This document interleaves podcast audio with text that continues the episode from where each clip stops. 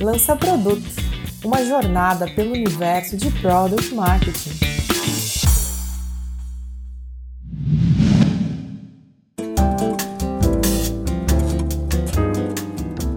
Olá, ouvinte do Lança Produto. Aqui é Cauê Pedrosa, um dos responsáveis por fazer esse podcast acontecer. E no episódio de hoje eu estou muito feliz de compartilhar que a gente tem na mesa três pessoas com históricos profissionais diferentes e bem interessantes para a gente falar um pouquinho sobre carreira em Product Marketing. Mas antes de abrir espaço para os convidados, eu queria deixar registrado aqui nosso muito obrigado a você que acompanha os episódios, engaja com a gente nas redes sociais e compartilha o conteúdo. Esse engajamento é fundamental para que o conhecimento que a gente gera aqui no podcast atinja ainda mais pessoas e fortaleça a comunidade de Product Marketing no Brasil. No último episódio, a gente abordou um tema muito importante na vida profissional, que é a carreira em Y. Aquele momento onde o profissional decide se vai seguir para uma carreira de liderança ou uma carreira mais técnica. E hoje, para entrar um pouquinho a mais mais nesse tema, a gente tem um segundo episódio focado em carreira, que é para falar sobre ser especialista ou ser generalista. Então, quais são os tipos de especialização que acabam aparecendo aí no decorrer de uma carreira em product marketing? Bom, sem mais delongas, eu queria convidar vocês para virem então para a mesa. Seja muito bem-vinda Aline Bezerra e muito bem-vindos Eduardo Trevisan e Giovanni Zanetti. Obrigado por toparem participar do nosso produto.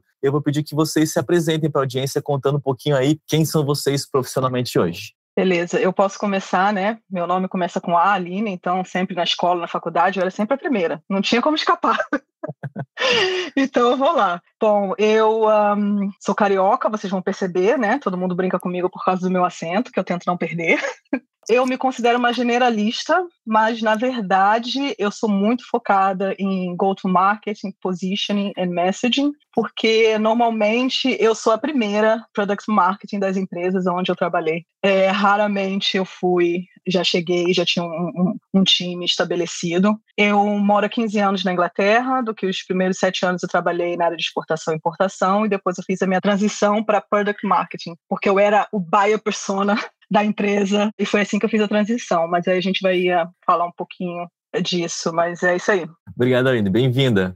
Giovanni, quer trazer para a gente? Claro. Oi, pessoal. Obrigado, Cauê, pelo convite. Estou muito feliz de estar aqui com você, com a Aline, com o Eduardo, trocar um pouco de ideias, aprender um pouco com essas feras aí. Eu tenho uma carreira de 20 anos em diferentes funções, né? E muitas delas que já tinham a ver com Product Marketing e com Sales Enablement, mas nem existiam esses nomes naquela época, né? Antes de ser Product Marketing, estar tá nessa função, eu fui por cinco anos gerente de produtos em, em empresas que prestavam serviços para instituições financeiras, bureus de crédito, por exemplo. E minhas últimas duas experiências foram como Product Marketing, sendo o primeiro Product Marketing nessas empresas, duas startups diferentes, ambas na Europa. A primeira delas eu tive a oportunidade de morar na Bélgica e trabalhar lá. E a segunda eu estou atualmente, que é a Corte, é uma empresa dinamarquesa com sede em Copenhague, que me deu a opção de trabalhar remotamente onde eu quisesse e optei por trabalhar a partir do Brasil o principal foco é expandir a empresa e os negócios para os Estados Unidos. E eu estou falando aqui de soluções de inteligência artificial focadas em telemedicina, em ligações de emergência, como serviços lá de 911, é como a gente vê nos filmes, né? Então, basicamente, a gente está ouvindo o que está se passando nessas ligações e sugerindo para quem está atendendo formas de detectar ah, mais rápido emergências, doenças. E meu papel lá tem sido de ajudá-los a, uma startup, né, a entender as audiências, os perfis dos clientes e se posicionar nesses mercados. Isso é um resumo bem rápido, a gente vai falar mais sobre isso né, durante a nossa conversa. Muito bom. Contigo agora, Eduardo. Legal, valeu, gente. Um prazer estar aqui com vocês. Meu nome é Eduardo Trevisan. Eu sou especialista em comportamento e desenvolvimento e posicionamento de produto. Então, comecei a minha carreira trabalhando como pesquisador. Eu trabalhava com pesquisa de mercado e então, depois de um tempo trabalhando com isso, eu fiz uma transição para product marketing.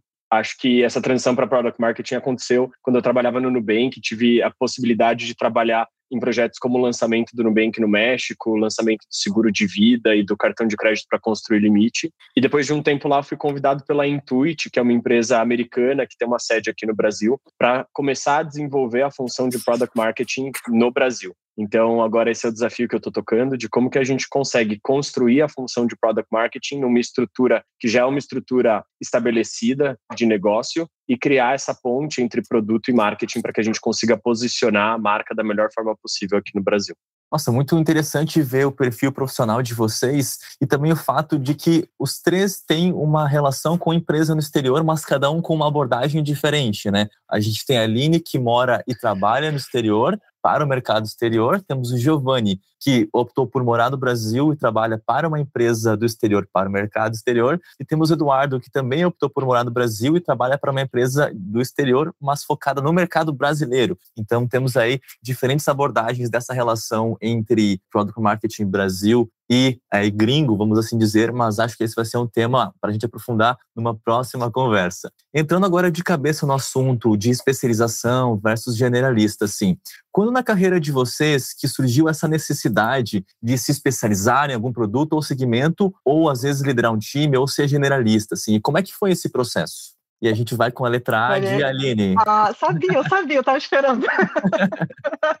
então, no meu caso, foi uma coisa muito assim. Aconteceu naturalmente, não foi que eu escolhi, né? Vou me dedicar no, no positioning, vou me dedicar na, na mensagem, na, na, estratégia de go-to-market, mas foi muito a questão de que eu trabalhava na área de exportação, e uma empresa de tecnologia tinha uh, um produto que eles tinham desenvolvido já há, há, muito tempo, mas não tinham encontrado o market fit, né? Não estava conseguindo vender, então eles botaram no, no cantinho e deixaram para lá. E com o tempo começou uh, empresas pedindo, mas poxa, por que, que a gente não tem tudo isso eletronicamente? Ia ajudar bastante. Então eles resolveram trazer alguém que conhecia o mercado de exportação e importação para poder ajudar. E foi assim que eu entrei naquela área. E no começo não tinha nem nada, não, não sabia nada de marketing. Né? Então aí eu comecei a me, a me focar no cliente, né? no entender o problema, a solução, ajudar, eh, trabalhava muito com gerente de produto. E aí eu fui começando a achar coisa que eu gost, sempre gostei de trabalhar direto com clientes, com pessoas, conversando. Acho que é bem uma coisa brasileira, né? Por isso que eu acho que brasileiro e product marketing tem tudo a ver também, porque é, um, é uma posição que você tem que saber lidar ou trata com pessoas diferentes o tempo todo, tá conversando, tá aprendendo. E aí eu fui me achando e eu senti a necessidade de tem que aprender um pouco de marketing também para poder saber o que, que eu estou pedindo, né, para o pessoal de marketing. E aí eu comecei a testar outras áreas e aí eu fui mudei de empresa para poder aprender um pouco. E sempre toda posição que eu mudei, que toda empresa que eu troquei, foi pensando em uma coisa que eu não tinha que eu queria aprender, certo? E aí eu fui testando tudo. Então eu acabei num, numa situação em que eu era sempre a primeira, porque não tinha isso, foi oito anos atrás, então na Inglaterra era muito pouco conhecida na época product marketing, então era uma coisa que se especializar ainda não tinha, né? Não é que a posição não existia, claro, tinha um pessoal de marketing que já fazia, como o Giovanni falou, sempre sales enablement, essas coisas, sempre tinha alguém fazendo, só que eles começaram a ter uma estrutura, um framework já definindo qual é a posição bem estratégica e eu fui indo junto, né? E com a questão de liderança, eu acredito que, eu acredito não, é óbvio que product marketing é uma posição de liderança, independente se você tem pessoas trabalhando para você ou não. Porque você tem que trabalhar com pessoas, você tem que saber gerenciar pessoas de diferentes departamentos, que você não é o gerente, você tem que estar tá ali para cobrar, preciso fazer isso, preciso fazer aquilo, tem que lançar um produto, como é que tá. Então isso é uma coisa muito importante que no mercado inglês uma das coisas que eles olham principalmente é saber se você tem uma boa comunicação, sabe se relacionar com outras pessoas e se você sabe liderar, porque você tem que pegar e colocar todo mundo junto, né? Todo mundo para poder entregar o produto no mercado, lançar e gerar o crescimento do produto. Então, eu acabei que eu falo, brinco que a minha especialidade é ser a primeira, né, do, do product marketing aí, e agora graças a trabalho como de vocês, do podcast, Product Marketing Alliance, Pragmatic Institute foi o primeiro, né? Foi eles que começaram a criar o Product Marketing. E o Giovanni deve conhecer porque eles também são aqueles que, que sempre falaram muito de gerenciamento de produto. E graças ao trabalho de vocês ajuda, mas até hoje ó, edu tem que educar muito o pessoal na empresa do que, que é. Mas é isso, é generalista, com um pezinho lá, gosto de marketing, gosto de entender todo o pessoal que fica lá, né? De stalking na internet, lá, aquelas coisas super interessantes, as táticas e tudo, tem que saber, mas eu gosto mesmo é da mensagem, mensagem de posicionamento. Muito massa, achei bem interessante essa abordagem de ser especialista em começar os times, né? E ser a primeira product marketer na, na empresa. E, Eduardo, conta um pouquinho pra gente como é que foi a tua experiência nesse sentido.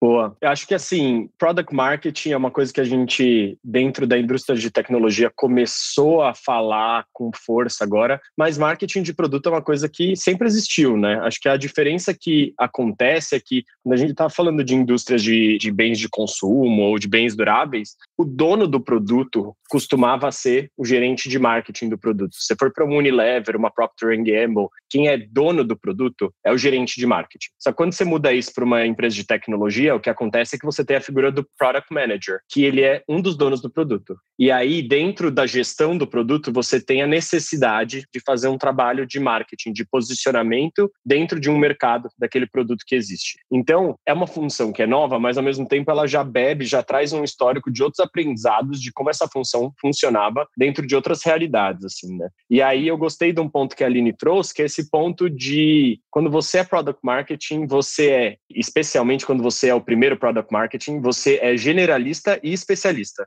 Para as funções de marketing, você é um generalista. Talvez você não seja a pessoa que mais entende sobre PR, a pessoa que mais entende sobre growth, a pessoa que mais entende sobre outras ferramentas ali de comunicação. Só que para o resto da empresa e para a estrutura de produto de uma empresa de tecnologia, você é o especialista em marketing. Então você fica balanceando esses dois chapéus, né? O de ser generalista dentro das funções de marketing, mas também ser especialista para o resto da empresa que não entende nada de marketing. E acho que o segredo é exatamente como que a gente consegue construir essa ponte de educar o resto da empresa a respeito do que, que é o marketing e por que que marketing é importante para o sucesso do negócio. Porque às vezes o que acontece é que empresas de tecnologia, quem trabalha em produto é muito obcecado pela solução que está criando. Então tem um olhar muito bom e muito profundo dentro daquilo que está sendo desenvolvido, mas acaba perdendo um pouco de visão de mercado, que é algo que o product marketing consegue trazer e aportar dentro das discussões.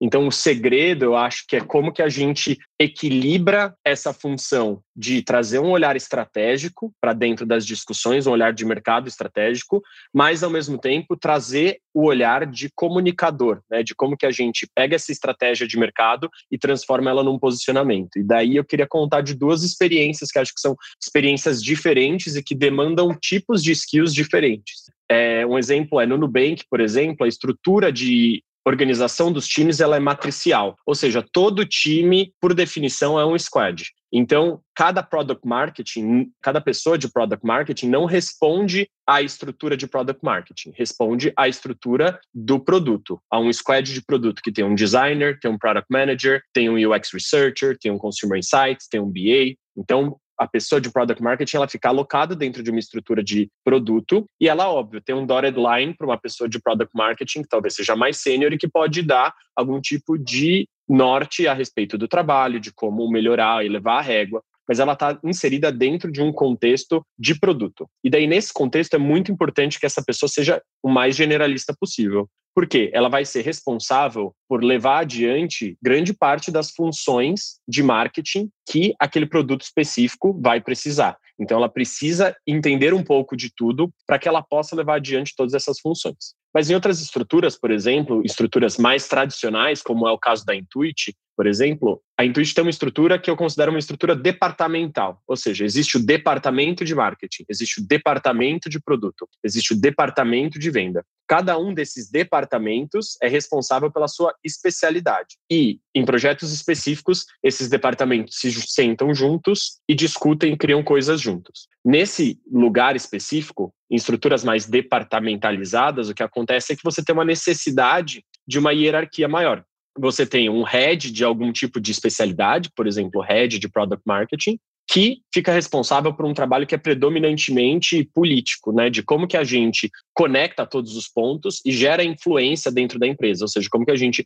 desenvolve uma cultura em que product marketing é considerado. E esse head, para que ele consiga fazer isso, ele precisa do suporte de outras pessoas dentro do time, que aí sim vão poder ser especialistas em cada uma das coisas que o product marketing faz, para que consiga, além da influência, gerar valor a partir do trabalho e do que está sendo feito. Então, talvez um head possa ter um especialista de posicionamento, um especialista de messaging ou um especialista de customer marketing, pessoas que estão ali trabalhando com ele para conseguir desenvolver esse valor de uma forma mais ampliada a partir do trabalho dessa equipe como um todo. Então, acho que não existe um segredo ou uma coisa que seja objetivamente melhor do que a outra. Acho que cada estrutura ela impõe benefícios e impõe perdas. É muito importante a gente olhar e aprender, ainda mais quando a gente está montando a área, entender qual que é a necessidade de cada empresa e também o que, que cabe para cada empresa, né? Porque às vezes uma empresa que está acostumada com um determinado tipo de estrutura, você propor uma estrutura que seja muito diferente daquilo que é o padrão, pode fazer com que demore muito mais tempo para que você consiga entregar valor e consiga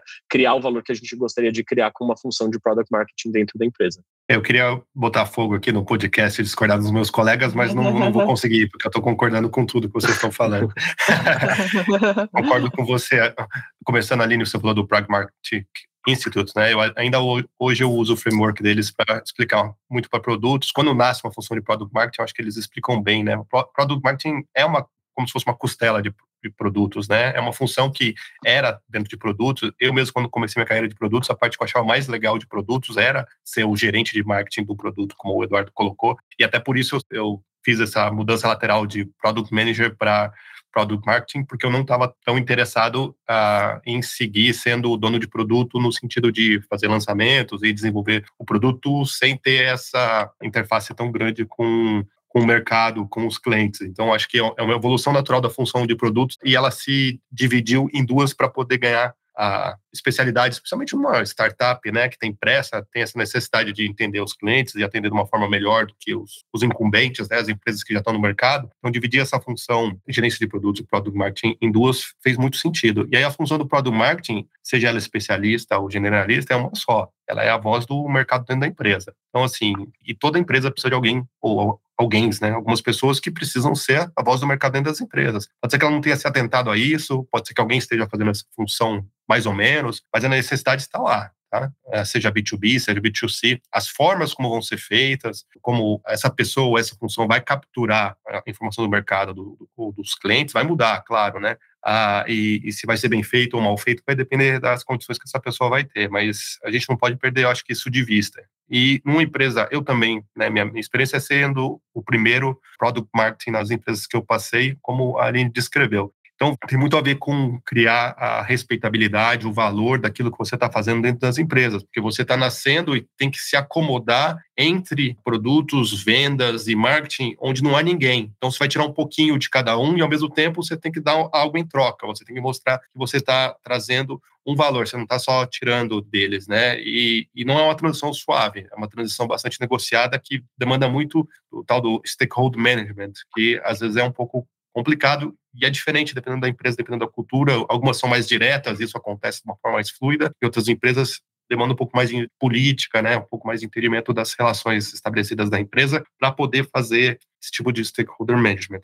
Mas quando nasce uma função de product marketing, ele precisa ser a voz do cliente lá dentro, né? E eu acredito muito no que ele vai mudando conforme a maturidade dos produtos. É um modelo que a, a própria PMA que a Aline citou mostra muito bem, né? A função vai mudando conforme se o produto está em introdução no mercado, se ele está crescendo, se ele está maduro, ah, se ele está em declínio, né? Então, se você está entrando numa startup e você é o primeiro, provavelmente é um produto que está em introdução no mercado, né? Ele tem só alguns early adopters. Então, a função, por exemplo, de product marketing é uma função generalista, mas porque ele vai lidar com é, a empresa como um todo, você vai ter que criar a respeitabilidade da sua função na empresa, mas você vai focar muito mais na parte de pesquisa, entrevistas, conversas com clientes, monitoramento do, do uso do produto, do que pensar muito em uma campanha, por exemplo. Talvez você não vai nem fazer um lançamento nos próximos meses, porque tem um produto para ser consolidado. À medida que vai amadurecendo e crescendo, né, a empresa, se ela é multiprodutos, ela pode e faz muitos lançamentos ou faz updates frequentes, ela vai ter uma demanda maior e uma especialização maior também, né? Aí começa-se a discutir como se dá essa especialização, se ela se dá por produto, se ela se dá por segmento, se ela se dá por função dentro de product marketing, então alguém vai é, ser responsável por análise competitiva, enquanto o outro vai ser responsável pelo lançamento. E eu acredito que, né, dependendo do estágio do mercado, isso pode mudar, pode fazer sentido. Eu vejo um pouco mais natural ter um product marketing para cada segmento, porque se ele é especialista do mercado dentro da empresa, se tiver um para cada segmento, ele vai ser especialista daquele segmento e vai conseguir representar seu advogado daquele segmento para todos os produtos da empresa. Mas também, né, consigo entender o, algumas empresas que preferem por produto, né? Então, o gerente de produto vai ter um buddy ali, vai ter um parceiro que vai ser aquele cara que vai trazer a voz do mercado para influenciar o roadmap daquele produto talvez é um pouco mais complicado você, dependendo da empresa, né? Se o mercado for muito diferente, muito composto de diferentes segmentos, fica mais difícil para o product marketing entender esses diferentes segmentos, mas pode funcionar dependendo do, da ocasião, tá bom? Essa é a minha visão. É muito interessante porque, de fato, acaba que tudo é contexto, né? Então, qual que é o tamanho da companhia, quais são os objetivos, qual é o time que está envolvido nisso. É, no meu caso, eu tive um, um, uma experiência de três anos na RD Station, onde eu fazia Product Marketing para uma audiência específica, que era o canal de parcerias e agências de marketing parceiras da RD Station. E começou com produto e depois a gente virou, é, na época, virou multiproduto. O que me traz a próxima pergunta que é uma especialização em verticais de atuação de product marketing. Por exemplo, alguém que acaba desenvolvendo uma carreira mais focada em inteligência competitiva, ou em lançamentos, ou em sales enablement, que é muito comum até ser uma porta de entrada né, para as pessoas em product marketing. Mas o que vocês veem desse movimento de um product marketer, uma product marketer se especializar em alguma dessas atividades assim mais específica mesmo?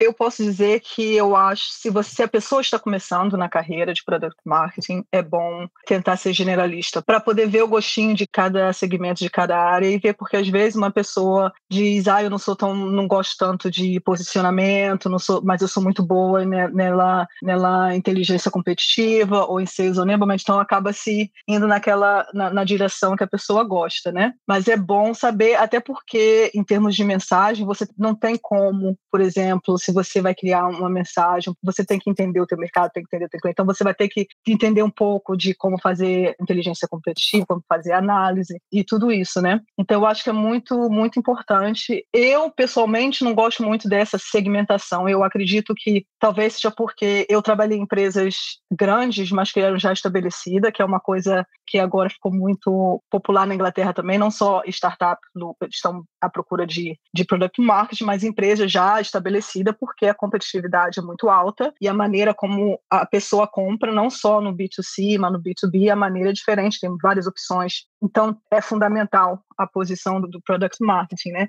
Então, você, da maneira como as empresas se, se, dividem também, segmentam, é bem interessante vocês estão falando isso. Eu, eu percebo muito através da, da comunidade de, de product marketing aqui nos Estados Unidos e empresas bem grandes, tipo Salesforce, Google, eles têm aquela segmentação normalmente por competitiva análise, é, pessoa que é focada só, coisas bem determinadas, bem específicas. E na Inglaterra, pelo fato do mercado ser pequeno, as empresas elas vendem muito no mercado europeu, elas tentam penetrar o mercado dos Estados Unidos, que é bem diferente. Então, o que acaba acontecendo é você tem um product marketing que é global, e aí depois eles começam a procurar nas regiões, porque eu não vou ter eu sentada lá no escritório na Inglaterra não vou ter o mesmo conhecimento que o Giovanni, que o Eduardo tem do mercado no Brasil. Até fazendo análise competitiva, vai ser mais difícil eu conseguir informação porque eu não estou no local ou não tenho contato direto. Giovanni, que está na Dinamarca, por exemplo, vai ter informação que eu não tenho. Então, tem mais na Inglaterra essa necessidade de depois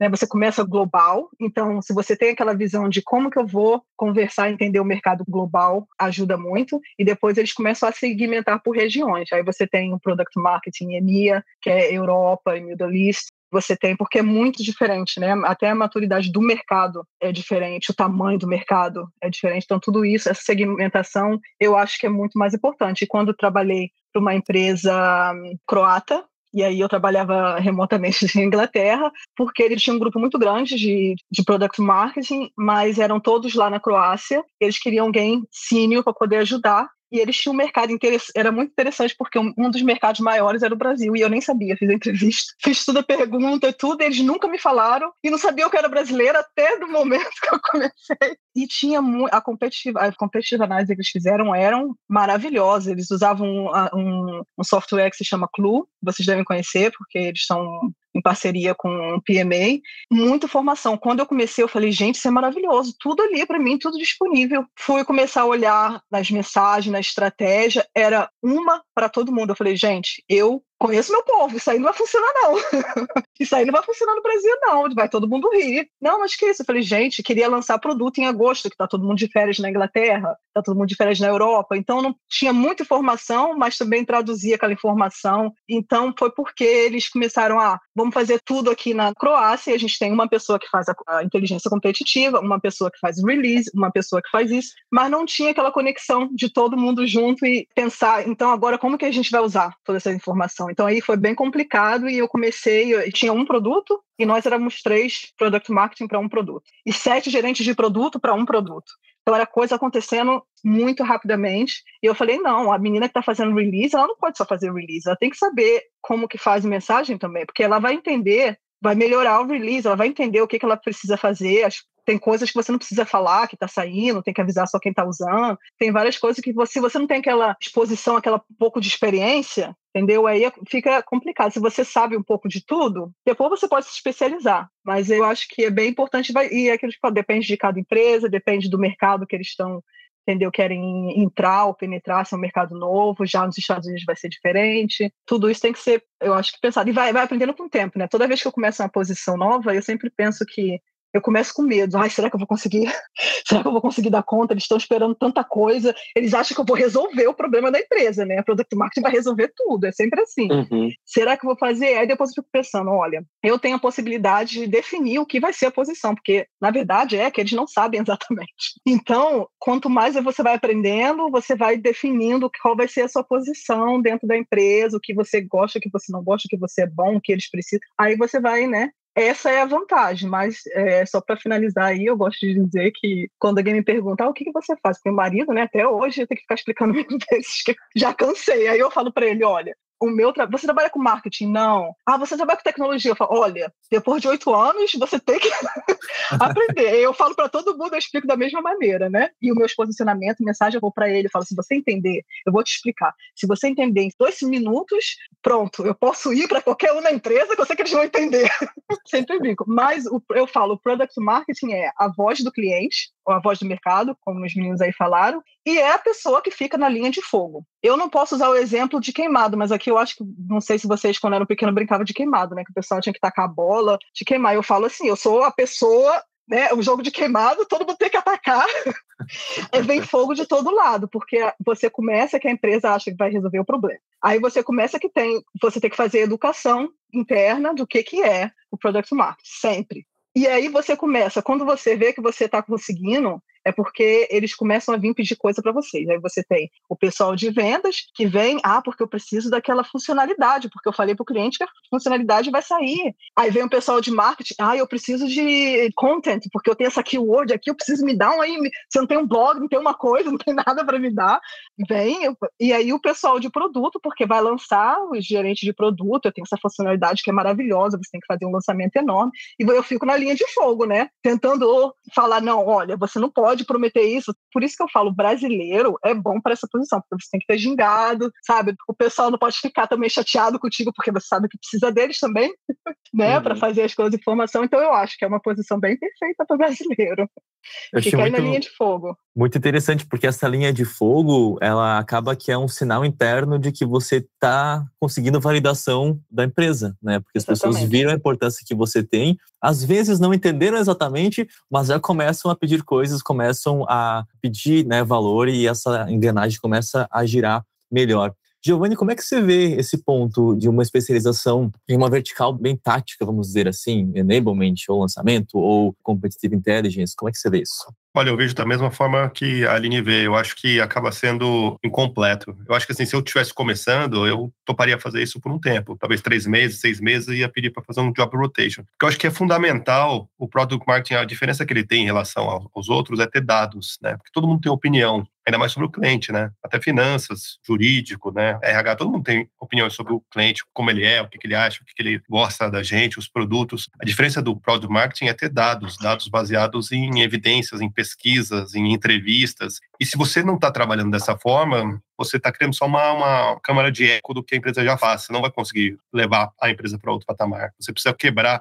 esse ciclo vicioso e trazer inputs de fora, da fonte, direto da fonte. Se você só ouve o que produtos já fala, como a empresa já se posiciona no site, como só vendas fala sobre os produtos e os clientes, você vai acabar repetindo o que todo mundo já sabe e vai ser difícil você tirar dali algum posicionamento novo, alguma mensagem nova que vai levar a empresa a atingir os objetivos que ela não está atingindo e por isso ela está te contratando. Então, eu acredito sim que você tem que ser um generalista, mas você pode ser um generalista para um mercado, né? Ou você, por exemplo, se a empresa ela tem uma diversidade geográfica, né? Ali nesse tom caso eu também já trabalhei dessa forma, né? Você pode ser um especialista daquele mercado mercado. Ou mesmo dentro daquele mercado, se você tiver segmentos diferentes, você pode trabalhar um segmento de cada vez. E aí, esse tema eu acho que é muito importante, né? A, a segmentação a forma como você segmenta é o começo do trabalho bem feito. Uma segmentação bem feita vai te ajudar a fazer um trabalho bem feito. E se você esquecer disso, quiser ir direto, pular essa etapa e posicionar para os segmentos conforme eles já existem, né? A forma como a, empresa segmenta para vendas, por exemplo, você vai pular uma etapa muito importante e vai deixar de trazer insights que vão te ajudar muito, né? No próprio posicionamento, na criação das propostas de valor. Então, eu diria que uma vez que você vai ser o especialista do mercado dentro da empresa, isso vai demandar muita pesquisa, muita interação com o cliente. Você precisa pedir essas essas interações, né? Muitas vezes você precisa de orçamento para entrevistar os clientes. Então você vai crescer nas suas demandas. Faz sentido também você ter mais oferecer do que só análise competitiva ou só lançamento de produtos, porque o conhecimento vai estar com você para fazer o resto das funções. Então crescer é natural, mas você precisa usar esse conhecimento de novo, né? Não só para ecoar o que a empresa já fala e repetir a proposta de valor como ela foi pensada, talvez quando a empresa foi fundada, ou funcionou no passado, ou funcionou para os clientes maiores, e por algum motivo hoje não funciona. Você precisa saber, junto com os times internos, levantar as diferentes histórias que são contadas sobre os produtos, as diferentes formas como ele é posicionado, quais são mais fracas, quais são mais fortes, quais ressoam melhor com os clientes, quais ressoam menos, quais parecem mais valiosas, quais são só legais, mas os clientes não vão se mexer para investir nelas. E com a ajuda desses times internos, ir para o mercado, elaborar um questionário legal, fazer as perguntas, levantar dados e depois que você trouxer, confrontar o status quo com dados. Né? Então, esse papel que a Aline disse de estar no meio da fogueira é, é o papel de confrontar o status quo. Se você precisa fazer isso, é parte da sua função, ela pode ser meio dolorida, né? às vezes até ingrata, e a única forma de você se salvar numa forma, no jogo de queimada, é você tendo os dados, falar, olha, estou aqui representando o resumo do, do que eu aprendi com essa pesquisa, do que os clientes falaram, dos clientes apontaram,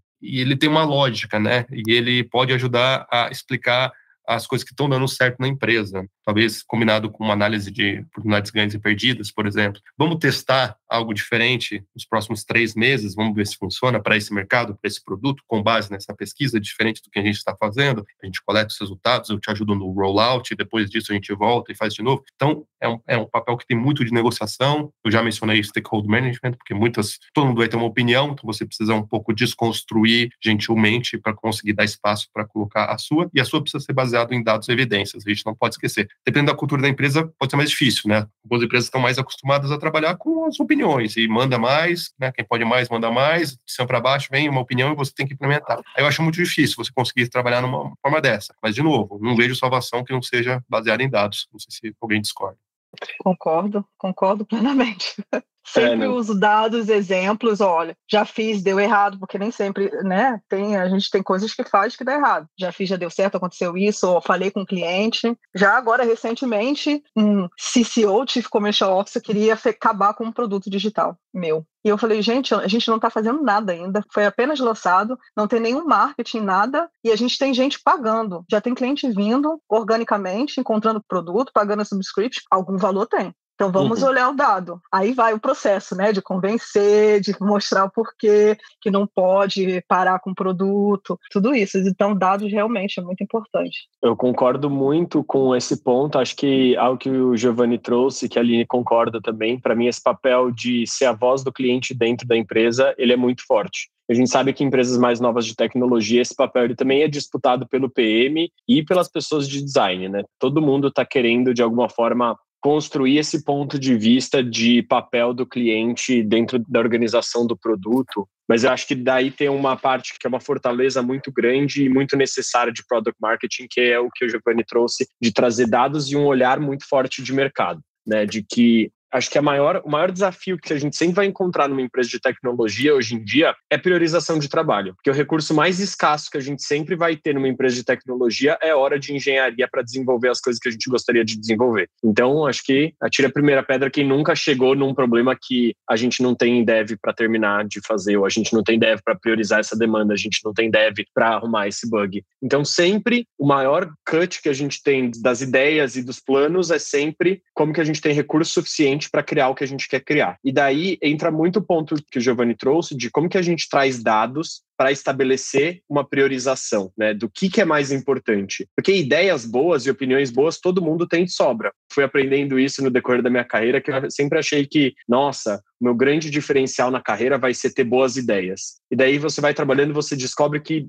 tem muita gente com ideia muito boa. A chave é quem consegue defender melhor as boas ideias, é a pessoa que tem os melhores dados para defender as ideias. Então, quando a gente pensa sobre ser mais generalista versus ser especialista, passa na minha cabeça é o seguinte: acho que todo mundo deve começar de algum lugar, né? Acho difícil que algum funcionário que seja entry level vá entrar sendo um grande generalista de product marketing, porque no final das contas você vai ter que passar por um processo de aprender sobre as ferramentas de comunicação que a gente tem na mão, como que a gente pode usá-las da melhor forma possível, aprender a respeito de posicionamento, como a gente constrói posicionamento da melhor forma possível e aprender a respeito de roadmap de produto, como que a gente influencia roadmap de produto da melhor forma possível. São coisas que você vai ter que fazer. Mas quando eu penso numa cadeira de product marketing marketing dentro de uma empresa, eu acho que o principal papel é esse papel de conseguir criar os laços necessários para que a gente consiga defender o ponto de vista do cliente dentro de todos os fóruns que a gente está. Porque no fim das contas, quando a gente se especializa demais, e isso eu já vi acontecer em algumas empresas, a gente se especializa demais, a gente acaba confundindo a meta do meio com a meta do fim. Ou seja, se a gente se especializa demais no marketing, a gente pode cometer o erro de achar que tráfego no blog é a meta mais importante para a empresa. Tráfego no blog nunca vai ser a meta mais importante para a empresa, a não ser que você seja um blog.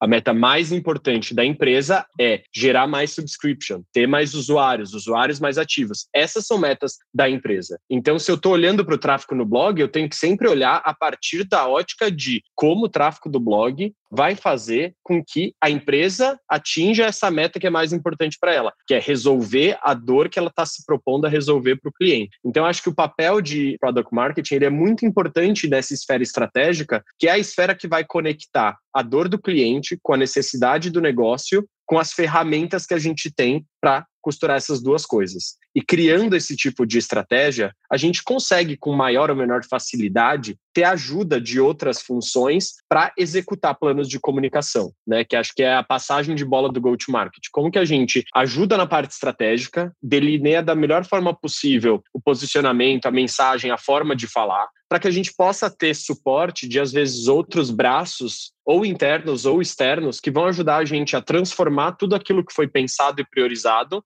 numa verdade de mensagem, de comunicação de fato. Mas eu acho que, para mim, o segredo do product marketing é estar tá nessa esfera estratégica e conseguir fazer essa passagem de bola para que tudo seja executado e o produto seja de fato posicionado da forma que ele precisa ser posicionado. Mas aí, nas minhas experiências, a parte de pegar essa estratégia e transformar ela numa comunicação que seja client-facing, né, que seja de fato algo que chega até o cliente, é algo que é muito compartilhado ou com outras áreas da empresa ou até com outras agências de comunicação que prestam suporte, que fazem a parte parte de um desenvolvimento criativo. Se a gente chega na parte do desenvolvimento criativo sem essa estratégia muito bem desenhada, pode ter certeza que vai ser um desenvolvimento criativo muito difícil de chegar numa qualidade boa, né? E a gente vê muito gente com relações muito estressadas com agências porque muitas vezes não conseguiu dar um nível de detalhe estratégico que uma agência precisava. Nossa, muito interessante como vocês foram construindo essa perspectiva, né, de especializar-se ou não. E no fim, concordo, Eduardo, que você trouxe que todo mundo começa de algum lugar. Uh, a gente pode entrar por vendas, pode entrar por produto, pode entrar por marketing, pode entrar por. É... Desculpa, Aline, você comentou que você era de relações é, internacionais. Isso. Nossa, Trabalhei muito com exportação e importação. Então veio pelo conhecimento de mercado, né? De mercado. E conforme a gente vai adentrando e, e, cortando esse mato aí na companhia, a gente vai conquistando espaço e conseguindo construir relações mais estratégicas e pensamentos mais estratégicos. Porque no fim das contas, como você acaba tendo um olhar de produto, de vendas, de mercado e outras áreas, é muito usar um chapéu de CEO da empresa. Então, conseguir ter essa visão de longo prazo e contar as histórias com os dados para conseguir buy-in dos pares e com isso levar os projetos adiante. Sabe que esse ponto que o Eduardo comentou me deu um insight aqui. Eu acho que talvez a nossa perspectiva aqui, né, seja de quem, de uma primeira geração, talvez, de product marketing, que migrou, teve que migrar de algum lugar para lá. Nós não somos nativos, né? Nós somos criaturas que migraram de outras funções para essas, porque as oportunidades foram surgindo, principalmente as empresas de tecnologias foram demandando, porque elas precisam competir, né, com maiores, e essa foi uma forma de elas conseguirem competir. Mas essa é a ponta do iceberg. Talvez a gente esteja falando aqui para a segunda geração que vai entrar, e talvez quando ela entrar entrar, essa função vai estar mais estabelecida, um pouco mais especializada, segmentada,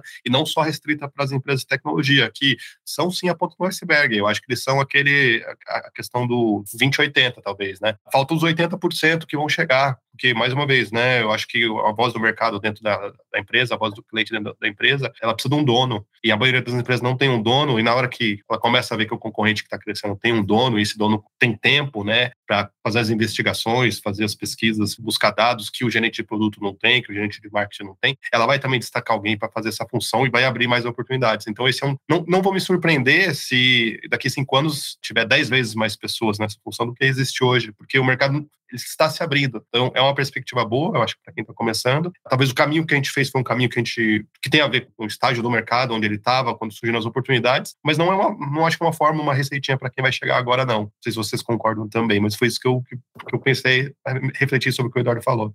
Eu concordo com o que você está dizendo. Eu acho que se eu tivesse que dizer uma coisa que, que, é um fio condutor de tudo isso que a gente falou, e talvez tenha bastante a ver com o meu background especificamente, mas pelo que vocês falaram, tem muito sentido, é esse interesse no usuário, no consumidor, né? De ter esse interesse em qual que é o problema que está sendo resolvido e o que, que a gente está como empresa se propondo a fazer. Eu acho que eu fiz uma mudança muito feliz, talvez, porque eu já vim de uma área de entendimento de usuário, de entendimento de cliente. Então, eu era um pesquisador. O meu dia inteiro era discutir uso, discutir comportamento, discutir, fazer pesquisa e tal. Então, mas eu acho que esse é um fio condutor que é muito importante, né? Porque a gente fica constantemente nesse papel de fazer a conexão com o mundo de dentro com o mundo de fora. Como que a gente pega e conecta a realidade dos nossos clientes ao que a gente está fazendo como estratégia de produto, de posicionamento. Então, acho que isso é um skill muito importante, é um interesse muito importante para você que vai ter interesse de ser product marketing. Mas, de verdade, a porta pela qual você vai entrar, ela não é tão clara hoje em dia. E talvez daqui a alguns anos ela fique super mais evidente. À medida que o mercado amadurece, que a gente tem, por amadurecer, também tem mais necessidade de profissionais mais júniores que entram para prestar suporte, para fazer parte de estruturas mais consolidadas de product marketing.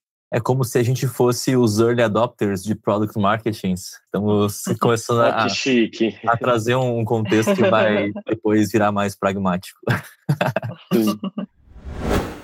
Gente, alguém de vocês já fez um movimento de sair de mais estratégico, às vezes de liderança, para voltar a ser especialista, talvez migrando de um trabalho para outro? E como é que foi esse processo de transição? Eu já tive a oportunidade de ter equipes quando eu era Product Manager, também numa outra oportunidade quando eu era gerente de pré-vendas. E não foi direta a minha migração para um cargo de especialista, mas hoje eu não tenho equipe, mas estou planejando formar uma equipe conforme eu necessito de, mais gente eh, para mais segmentos que a empresa está crescendo. Então, é interessante. Eu acho que faz depende muito de novo, né, da empresa, do estágio que ela está, né? Entrar numa startup é desafiante e eles vão valorizar muito, né, se você já tiver uma experiência prévia, né, porque você vai trazer algo que vai acelerar muito a curva de aprendizado da empresa. Então, muitas vezes eles vão gostar muito se você já teve uma experiência como essa, porque eles vão ver não só o que você vai trazer agora, mas essa oportunidade de você crescer junto com a empresa e a empresa crescer junto com você. Então, pode fazer sentido para quem tem uma experiência de gestão de pessoas, passar por uma experiência de construir uma área do zero sozinho e ser ao mesmo tempo o dono daquela área, mas aquele que precisa colocar a mão na massa e fazer entregas, para num futuro próximo voltar a ter uma equipe à medida que você conseguir consolidar a sua função, consolidar você como o dono daquela função e a melhor pessoa para estar naquela função, e a empresa crescer e abrir oportunidade para você formar equipes de novo. Essa é um pouco, da minha visão, o estágio que eu tô, né? Eu acredito que talvez as experiências da Aline e do Eduardo possam ser diferentes da minha. Bom, eu nunca gerenciei um time enorme, sempre uma, duas pessoas, antes de mudar para Product Marketing. Depois, quando eu mudei para Product Marketing, também sempre um time pequeno. Parece que eu escolho os produtos que são bem difíceis, então eu passo muito tempo tentando explicar. Como eu saí da área de exportação, área marítima, exportação e importação, entrei na área de tecnologia, eu tive software para é, fazer o design e a construção de navios, de plataforma petrorífica, essas coisas. Então, eu tive que passar bastante tempo entendendo, porque todo o pessoal, todos os stakeholders eram engenheiros, e eu era a única da business unity, né, que não era engenheira. Então, eu sempre falava, eu sei como construir um navio, mas se eu tentar, eu vou afundar. Então, eu sempre me concentrei nisso, depois eu começava a montar o time. Então, sempre foi um time pequeno, porque até porque sempre tinha limitação de verba, então eu tinha que né, jogar, tirar daqui, colocar ali. Então a gente precisa de alguém que se concentra também, uma vez que o produto, porque você lança, vai para o marketing, não é que acabou o teu trabalho, né? Fez o lançamento e depois. E aí, o que, que acontece depois? Tem que continuar, né? Então tem aquela coisa também. Então eu aloquei verba para uma pessoa que faz demand generation, por exemplo. Em empresas pequenas, startup, empresa mais consolidada, eu tinha o que chama dotted line, né? Onde aí o time era maior e eram os considerados, eles não eram dotted line porque o budget era da região, então, o salário dele, quem pagava era o pessoal que estava, era um escritório na Ásia, escritório na América, escritório na Europa, e eles faziam a localização. Né? Eu fazia toda a estratégia, posicionamento, e depois eu trabalhava com eles para ajudar eles a localizar, a, a, a, posicionar o produto lá. Mas, na verdade, agora eu estou chegando a um ponto da minha carreira que agora eu estou trocando de, de emprego, né? Comecei a montar um time nessa empresa, mas eu estou trocando por vários motivos e eu chegou a um ponto também de pressão, né? Aquela pressão que ah, você agora tem que ter um time grande, tem que ir um outro nível. E aí eu comecei, tipo, eu gosto muito de fazer as coisas e de qualquer maneira eu tenho várias pessoas que trabalham junto comigo, né? E que sempre acaba dividindo, fazendo as coisas e o que eu acho que é muito importante, eu tenho uma mentora que ela é a professora na PMA, na Product Marketing Alliance, e ela falou assim, Aline, você se foca muito e agora você está focando na pressão que estão colocando, que você tem que gerenciar todas essas pessoas, pegar o time daqui, o time de lá, porque eu não quero ser CMO. Esse não é o meu objetivo. Eu fiquei apaixonado por Product Marketing e não quero quero ficar nessa área, sabe? Então isso é bem claro para mim. Então não quero também ter aquela pressão e ela calma. Você tem que se concentrar agora na sua vida também, né? No famoso work-life balance, né? Porque senão vai, ainda mais com essa coisa de remote work que o pessoal pensa que te pode ligar a qualquer hora porque você está trabalhando de casa, então qualquer hora você pode trabalhar, qualquer hora você está online e não é bem assim, né? Então eu acabei ficando muito estressada e a minha mentora do PMA falou assim, olha, você tem que parar agora. O nosso ponto, o nosso objetivo, a nossa, né, o meu KPI com ela é me focar na minha vida, né? Por isso que eu falei, vou pro Brasil duas semanas, agora eu tô aqui esperando o sol sair para ir pra praia. Todo mundo, mas é inverno, mas o que inverno, gente? Tem sol, eu vou pra praia. E aí eu resolvi, agora eu estou indo para uma, uma, empresa que é bem menor, né? Agora eu estava numa empresa que era 2 mil, quase 3 mil empregados com um product marketing, que era eu, e três pessoas em marketing para a empresa inteira. Então foi uma luta e agora eu tô ok, vou para uma empresa menor e aí eu começo, já, já tenho experiência, né, de ser a primeira. Aí eu estou entrando na área de e-commerce, né, porque agora eu falei vou me focar para a área que eu quero, que me interessa também, né, falando aí de segmentação, especialização. Então, assim, agora no momento eu não sinto necessidade, pelo contrário, eu sinto necessidade de me focar mais, porque se você não. Eu tive esse problema de no começo não saber dizer não, né? O que o Giovanni estava falando, de gerenciar essas pessoas todas que vêm te pedindo as coisas, que você tem que trabalhar, que tem que convencer e tudo isso. E no começo eu tinha muita dificuldade de dizer não, porque eu queria agradar todo mundo, né? Então aí eu trabalhava como uma desesperada e eu tive que aprender. Agora, por quê? Eu, antes de falar não, eu pergunto, por quê? Talvez seja isso. Pessoa... os principais desafios de product marketing, né? Parar de falar que sim, porque é tanta ideia legal, bacana que a gente quer executar, implementar Exatamente. e ver potencial de impacto, né? Inclusive, desculpa, acho que eu te interrompi no meio de uma frase. Não, não, não, não, é exatamente isso, aprender a dizer não e deixar e também, né? Que faz parte também da coisa, vocês que têm mais experiência, o Giovanni tem mais experiência, que eles falam na Inglaterra de delegar, né? Você tem que também dar o trabalho. E como a gente trabalha com pessoas diferentes, cada um tem o seu papel, né? Cada um tem o seu papel na hora de lançar um produto. Não é só eu que vou ser responsável, entendeu? E na hora que vejo o resultado, também não vou festejar sozinha. sabe? Então tem que todo mundo pegar a responsabilidade, todo mundo ter aí accountabilidade, não sei se é, se, se a palavra se falei corretamente, mas a responsabilidade de todo mundo. E eu tive que aprendi isso, né? Depois de apanhar muito, eu aprendi que, ó, peraí, não é só, entendeu?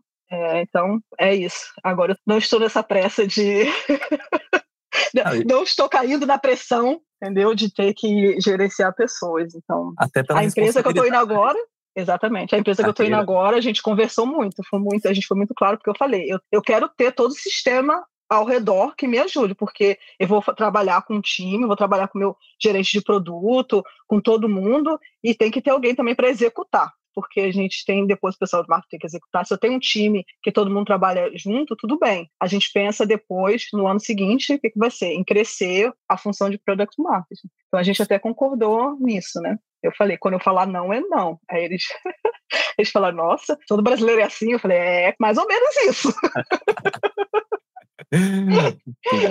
e deixa eu te perguntar, Eduardo, você teve alguma experiência nesse sentido de trocar de um cargo, às vezes, de liderança e voltar para um especialista em alguma situação? Como é que foi no teu caso? Sim, sim. Então, ainda quando trabalhava com pesquisa para produto, para desenvolvimento, eu era líder, tinha uma equipe que trabalhava junto comigo. E depois, fazendo a migração para product marketing, eu tenho trabalhado predominantemente como IC, que a gente fala, né, individual contributor, agora dentro dessa posição com a perspectiva de construir uma área. E aí, o que acontece que acho que é o, o grande ponto para mim, né? Acho que é aquilo que a gente conversou um pouco no tópico passado sobre como que a gente dá vazão de execução aos planos estratégicos que a gente tem. Hoje em dia, na Intuit, eu tenho uma equipe de marketing com a qual eu trabalho muito grande e que me ajuda a dar vazão à execução tática de tudo que é planejado. Né? Então, eu tenho uma pessoa especializada em customer marketing, uma pessoa especializada em blog, uma pessoa especializada em online acquisition, uma pessoa especializada em social media. Então, todas as cadeias cadeiras ali de ferramentas de comunicação, elas estão preenchidas por alguém que ajuda no desenvolvimento e execução dessas peças de comunicação. Então, meu papel hoje em dia ele é um papel muito mais de coordenação do trabalho de todo mundo, né? Eles ninguém reporta diretamente para mim, mas o que acontece é que à medida em que eu identifico necessidades de comunicação vindas da área de produto e necessidades de desdobramento dos posicionamentos que estão sendo criados, eu tenho que coordenar esse time de pessoas para que eles executem uma campanha e executem as peças de comunicação que vão tornar realidade aquela estratégia que foi criada.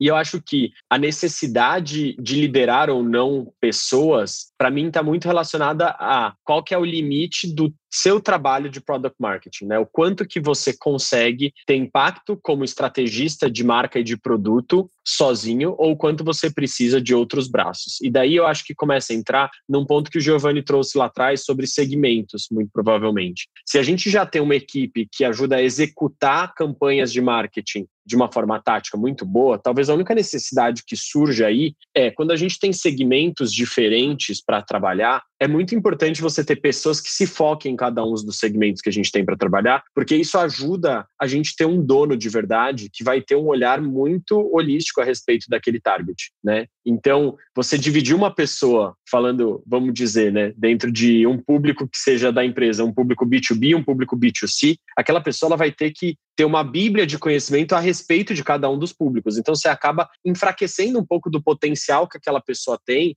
de gerar influência, porque ela vai ter que se dividir muito para aprender sobre os dois públicos e se dividir muito para poder participar dos rituais que os times que trabalham com cada um dos públicos têm. Então, eu acho que nesse momento específico, o que existe para mim é essa separação. Assim, você começa a limitar o seu impacto como product marketing. Um, se você está tendo necessidade muito grande de investir tempo em execução, e que muitas vezes acontece de empresas te colocarem product marketing como uma peça só de comunicação, né? Então, chamar product marketing na hora que precisa escrever um e-mail, chamar product marketing na hora que precisa mandar um push, na hora que quer fazer uma promoção, colocando muito num lugar tático, e daí se você fica muito no lugar tático, você tem dificuldade de entrar no estratégico, ou você também limita a sua atuação quando você tem muitos públicos de interesse para os quais você tem que desenvolver estratégias dentro da empresa, e você tem que tentar aprender a respeito de cada um deles. E fica muito mais difícil de você ser um grande especialista a respeito desses públicos. Então, acho que o que acaba ditando um pouco de qual que é o estágio, voltando para uma coisa que o Giovanni disse, o estágio de maturidade que a empresa está. Dependendo do estágio de maturidade, não vai fazer sentido você ter uma equipe, porque você às vezes tem um público com uma equipe muito grande que pode te ajudar na execução tática. Então, criar um, uma equipe robusta de product marketing talvez não faça sentido. Mas em outros momentos, quando o negócio aumenta em complexidade, aí isso vai se fazendo necessário. Muito massa, gente. Muito interessante perceber a experiência de vocês e como se complementa. E olhando para a carreira de vocês, é, um pouco do nosso papo também, me chamou a atenção que, até eu comentei isso na, na introdução do episódio, que vocês três, de alguma forma, trabalham com empresas no exterior, seja morando no exterior ou é, morando no Brasil e operando para essas companhias é, estrangeiras. Eu queria saber, assim, como é que foi esse processo de imigração, de parar de trabalhar para a empresa brasileira e começar a trabalhar para a empresa do exterior, ou o que muda no mercado, até alguma dica que vocês têm para quem olha para o mercado que está cada vez mais entrando aqui no Brasil, né, de empresas do exterior, buscando de fato talentos brazucas em product marketing. Como é que foi a migração para vocês e, e dicas, assim, para quem quer avançar nesse sentido? Aline, eu acho que a sua experiência é a melhor aqui. Bom, a minha aconteceu já há muito tempo tem. Bom, eu me mudei para a Inglaterra já tem uns 15 anos, e eu costumo dizer que é culpa do meu marido, então eu culpo ele até hoje, que eu tive que trocar minha praia pelo tempo cinza. Então foi acabou que ele foi transferido, né? Voltou, teve que voltar para lá, que ele é, é da Europa e no começo eu não estava muito afim não, acabei ficando no Brasil e acabei fazendo essa transição, vamos ver como é que é, né? Fui para lá e comecei a trabalhar na área de exportação e importação e a dinâmica é um pouco diferente, né? É muito questão e em todas as áreas que você trabalha lá é muito questão de você ser como se diz, proactive, né? Você ter aquela atitude de fazer então, diploma, certificação não conta muito, não. Nunca me pediram nada, para você ter uma ideia. Quando eu fiz a transição para o Product Marketing, o que eles pedem mais é essa habilidade de você se colocar no lugar da outra pessoa. É a primeira coisa que eles estão olhando. Se você tem essa, essa quando você vai nas entrevistas e tudo isso, eles querem saber, né, se você tem essa habilidade, tudo, se você tem essa atitude para quem está começando, porque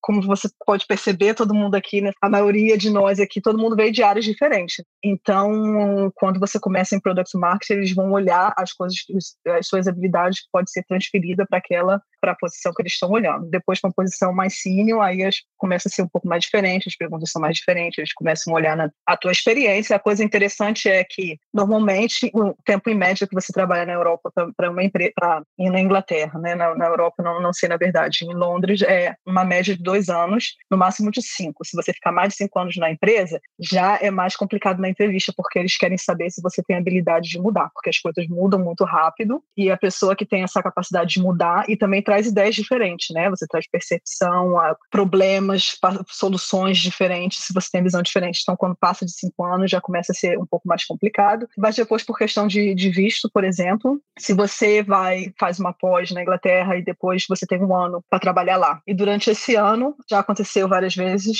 várias vezes, comigo já aconteceu umas duas vezes que a gente contratou, tipo um estagiário, né, que foi ajudar o departamento, nosso departamento, e aí, depois que acabou esse um ano, a empresa providenciou o visto, porque a pessoa já sabe como funciona a empresa, já conhece o produto, né, então custa menos manter pegar o visto do que procurar outra pessoa para fazer um tipo de trabalho. Então, isso é uma maneira uma outra rota também é você trabalhar com empresa no Brasil. Se você já trabalha com empresa no Brasil que tem escritório na Europa ou na Inglaterra, pedir transferência, tem gente que tem medo, tem, não pede, acha que não vai conseguir. Você não sabe se você não pedir, né? A verdade é essa. E eu conheço brasileiros que pediram transferência, não era na área de product marketing, pediu transferência, era na área de vendas, pediu transferência da empresa e a pessoa mesmo falou para a empresa: olha, eu vi que você tem essa posição, se essa posição abrir, eu estou interessada também. Então a empresa falou: ótimo, você sabe vendas, é uma posição que a gente pode usar as suas habilidades, você aprende com o time, então pediu transferência, você começa com essa posição e depois, né, a gente vê o plano de carreira e tudo. Então,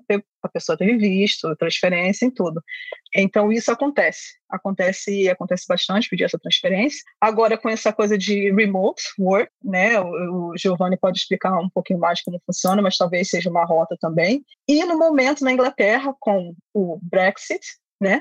E, e, essa questão da pandemia, tem muito emprego, principalmente na área de product marketing. É uma área que já tem mais tempo do que no Brasil, eu acredito, mas ainda é considerada nova, né? Então, se você tem qualquer tipo de experiência na área de product marketing, isso aí já é uma vantagem para você também. Então, não custa nada você entrar em contato com a empresa, você dar uma olhada no LinkedIn, na posição, porque você acaba né, mandando um e-mail e aí você abre um diálogo e quem sabe, né? Tem com a questão do Brexit, muita gente foi embora, então está tendo muito. Eles falam, o primeiro-ministro fala lá, ah, mas a gente está ótimo, o desemprego está muito baixo. Claro, não tem ninguém para trabalhar por isso que tem pouco desemprego. E tem a Great Resignation, que está acontecendo nos Estados Unidos e está acontecendo na Inglaterra também. Muita gente, durante a pandemia, deixaram os empregos, pediram demissão, porque não estava mais contente com, com a maneira, não estava mais contente com a empresa e tudo. E o que está acontecendo? Agora, as novas pessoas que estão né, procurando emprego estão pedindo mais coisas. Eu quero trabalhar de casa, eu quero isso, eu quero igualdade, de, todas essas coisas, discussões que estão tendo, está sendo né, discutida agora nas entrevistas, e essas empresas estão sendo obrigadas a se modernizar. Então, tem mais oportunidades também de, de, de trabalho. Então, é, uma, é, um bom período aí para né, pelo menos começar uma conversa, porque é, acontece, acontece sim. Não é tão fácil, mas entender na área de product marketing tem muita oportunidade. E a proatividade é fundamental nesse papel, né? De ir atrás e verbalizar isso mesmo. Como é que foi contigo, Giovanni? Olha, eu acho que é muito legal a gente imaginar que sempre, né, não, a gente nossa espécie está aí na, na, Terra há mais de 200 mil anos e a gente sempre teve que morar onde a gente trabalhava, né? Aí, aí agora, né, poucos anos para cá, o trabalho remoto possibilitou pela primeira vez que a gente possa trabalhar de qualquer lugar, escolher onde a gente mora, independente de onde a gente trabalha, né? Acho que a gente ainda não se deu conta do tamanho da revolução que está acontecendo. Parece que ainda, né, se tem idas e vindas, algumas empresas estão pedindo para voltar, híbrido, né? Então isso não te deixa ter tanta flexibilidade assim, mas muitas, principalmente startups, elas estão abertas para o remoto. Eu acho que quem quer fazer um movimento, seja de morar fora, seja de trabalhar com uma empresa de fora, não, minha primeira dica é não esperar estar 100% pronto, porque você nunca vai estar, tá? Então, ou se você esperar muito, você nunca vai fazer. Então, é importante fazer um pouco do que a Aline falou, né? O LinkedIn é uma ferramenta ótima, evoluiu muito nos últimos anos, você consegue seguir as empresas, você pode entender o que elas estão pedindo, você pode contratar empresas para te ajudar a fazer seu currículo de uma forma que os robôs do LinkedIn vão ler, vão entender e, e vão passar você para entrevista. Você pode usar essas entrevistas fazendo remoto para aprender e cada vez ser melhor e evoluindo e achar a vaga onde você quiser, seja para você se mudar e aí, claro, né, você tem que buscar uma forma legal de fazer isso, né, seja lá fora também, seja porque você tem a cidadania, alguma outra forma de morar legalmente lá fora, ou trabalhando a partir do Brasil, por exemplo, eu trabalho com um PJ aqui do Brasil, eu abri uma empresa que presta serviço para uma empresa lá de fora, né, sabendo negociar os benefícios, né, você consegue ter uma, uma condição parecida com o que você tem no, no Brasil, mas, claro, né, você tem que pagar o seu, os custos, né, de ser, ser uma PJ e não ser uma PF, são incorporados por você, como por exemplo o plano de saúde, que não é dado pela empresa. Interessante também o que a Aline falou, né? Eu fui morar na Europa o ano passado, por ter cidadania italiana. Ela demorou, 15 anos para chegar. E eu sempre achei que a Inglaterra era um lugar que tinha muitas oportunidades. Eu trabalhei em empresas que tinham escritório na Inglaterra, mas a minha cidadania chegou depois do Brexit. Então já não tinha valor nenhum, não conseguia né, trabalhar como italiano na Inglaterra mais. Mas se eu tivesse tentado antes, sem ter, talvez, né, outras formas pudessem ter acontecido. Então o mercado, dentro das empresas que eu estava, eu busquei e tive as portas fechadas para trabalhar ah, nessas mesmas empresas na Inglaterra. Mas isso não me impediu de buscar outras empresas e, e fazer uma mudança. É, é, claro, é um tema complexo e, e, vale uma conversa longa aqui, né? Porque tem vantagens e desvantagens. Eu fui voltei e agora trabalho do Brasil com empresa de fora. Nem é o nosso tópico aqui, mas acho que é as oportunidades têm e quanto antes você buscar e quanto mais novo você for, mais iniciando você tiver, se você tem a língua, se você tem as habilidades tanto hard skills quanto soft skills, eu acho que vale a pena sim buscar. Muito massa. E como é que foi no teu caso, Eduardo? Para mim, assim, a minha jornada nunca foi até o momento a de trabalhar para fora, né? Foram coisas que foram acontecendo, mas acho que tem um processo de de mudança um pouco de mindset, de processos seletivos, que acho que é interessante pontuar, além dos pontos que o Giovanni e a Aline trouxeram, que é esse, o mindset de contratação de empresas de tecnologia especificamente, né? E que daí eu acho que isso vem com muita influência de fora do Vale do Silício e tal, e que é como que a gente se prepara para um processo seletivo dentro de uma empresa grande de tecnologia, caso você queira ir morar fora. Acho que um ponto que o Giovanni trouxe que eu acho ótimo é esse ponto do não espere para estar 100% pronto, 100% perfeito, porque esse dia nunca chega. Mas acho que muito diferente do que a gente costuma estar habituado assim no Brasil, o Brasil historicamente parece ter uma cultura de entrevista quando está fazendo entrevista dentro do mercado brasileiro de que é algo que parece muito pessoal né, que o critério de avaliação parece muito subjetivo sempre. E o que você vê nesses grandes processos de empresas multinacionais, empresas de tecnologia, é que existe um esforço muito grande para uma contratação que seja muito objetiva do ponto de vista técnico, tanto de soft skill quanto de hard skill. Então, se você está pensando em se candidatar para vagas em empresas grandes de tecnologia, você tem que já ir sabendo que os processos de contratação eles costumam ser processos muito longos, né? Alguns demoram meses. Já participei de processos que demorou cinco, seis meses para acontecer entre a primeira entrevista com RH até ter uma última entrevista. Grande parte desses processos também contam com uma parte densa que eles chamam de craft project, depende muito de onde você está indo, mas que é um estudo de caso, né? De como que você não só conta o que você faz, ou o que você já fez, mas você mostra o que você faria. Então, resolução de estudo de caso é algo muito frequente e que é levado muito em consideração. São processos que são muito extensos, grande parte das vezes, mas ele tem outros pontos que são muito positivos, né? Você costuma ter pessoas altamente qualificadas te avaliando nesse processo e que são capazes de identificar às vezes, muitas vezes melhor do que eu mesmo fui capaz de identificar fortalezas e fraquezas do meu perfil profissional e que me garantiram alocações e contratações que talvez eu, algumas vezes na minha carreira, não sentia que eu estava pronto para ter. Mas eu acho que tem essa coisa de como que você cria um arcabouço teórico de estudar e aprender, se desenvolver dentro das coisas que você acha importante e entra dentro desses processos seletivos com essa clareza de que você está indo lá para mostrar quem você é. E muitas dessas grandes empresas têm uma capacidade de, de recursos humanos muito forte de conseguir ler o perfil das pessoas e entender fortalezas e fraquezas e contratar muito mais baseado no que essa pessoa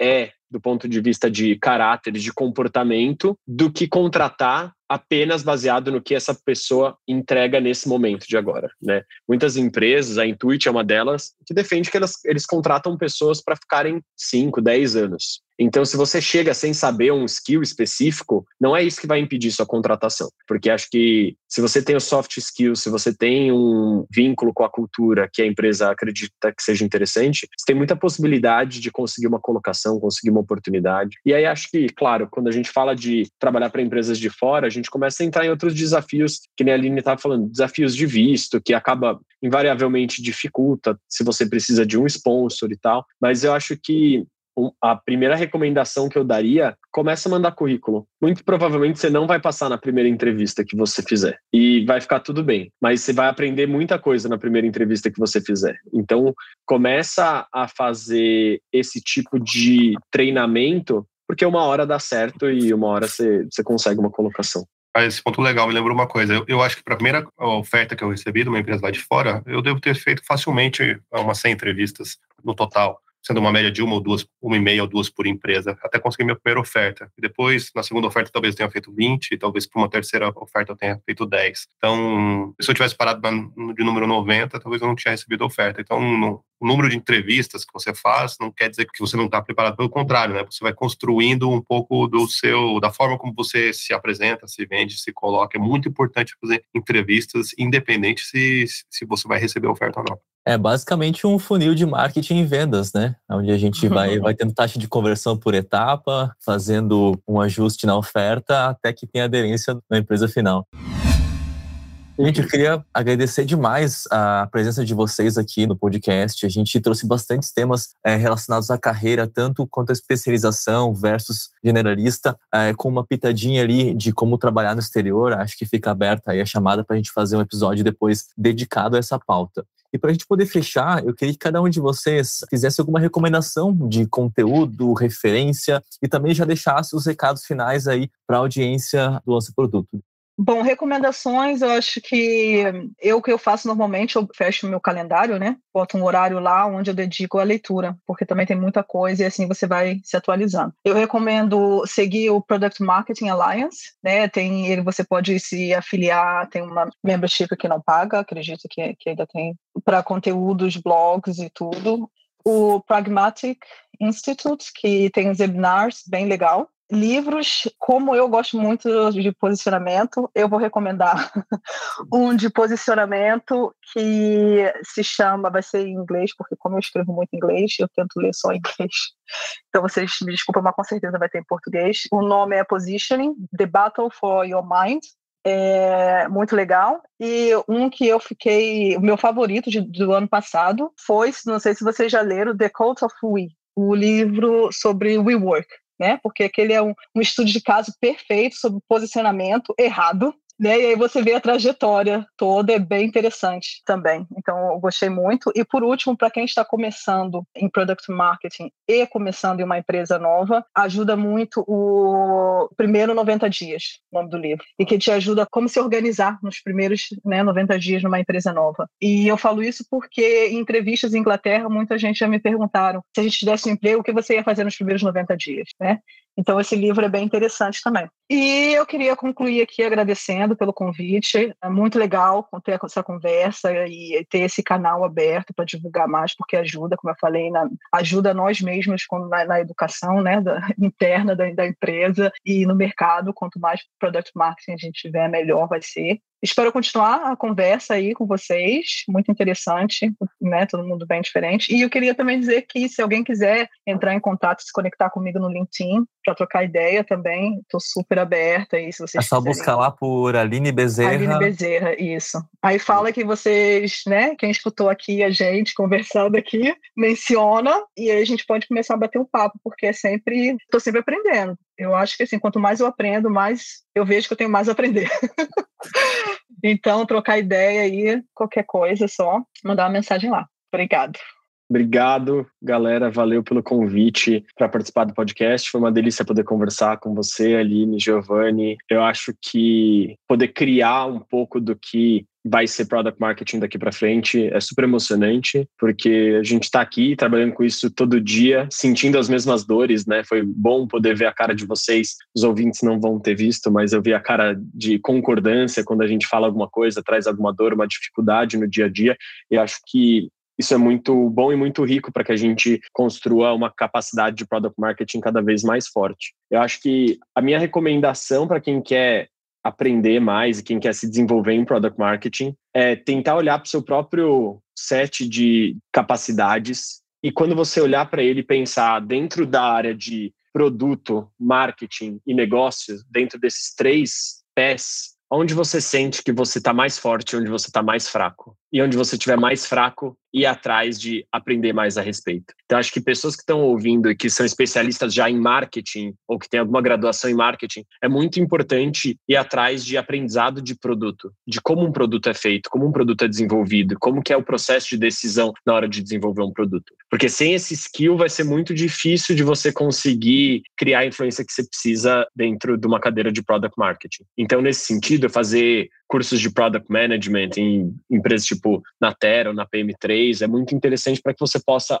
olhar e aprender a perspectiva daquele seu stakeholder que você vai estar tá falando e sentando na mesma mesa que ele. Da mesma forma, você vai trabalhar muito com designers. Então, como que você garante que você entende minimamente a respeito do processo de design thinking ou de desenvolvimento de design de experiência, para que você possa não ser especialista, mas saber falar a mesma língua e saber traduzir a língua que as pessoas de produto estão falando para as pessoas de marketing. E da mesma forma, trazer o que as pessoas de marketing falam e conseguir traduzir isso para produto. Então, a minha, a minha recomendação seria essa: como que você consegue diagnosticar onde estão suas maiores fortalezas e tentar se desenvolver um pouco do lado onde você está um pouco mais fraco e que você vai precisar saber para conseguir ter essa interação com o produto. E de recomendação, acho que tem um livro para mim que é sensacional quando a gente está falando de trabalhar com tecnologia e que eu acho que ele conecta tanto uma intuição de produto como posicionamento de marca e comunicação um livro que chama Start with Why, acho que em português é Comece com o Porquê, do Simon Sinek. Eu acho que é um livro muito importante para ser lido, porque ele fala exatamente sobre esse tipo de visão estratégica que é importante para que a gente consiga criar influência nas coisas que a gente está desenvolvendo. Então, como que a gente consegue voltar para o porquê e começar a partir do porquê quando a gente está pensando em qualquer problema que a gente vai resolver. Eu acho que esse o livro me trouxe várias perspectivas interessantes para a gente pensar, tanto como a gente desenvolve o produto, mas também como a gente posiciona e comunica ele.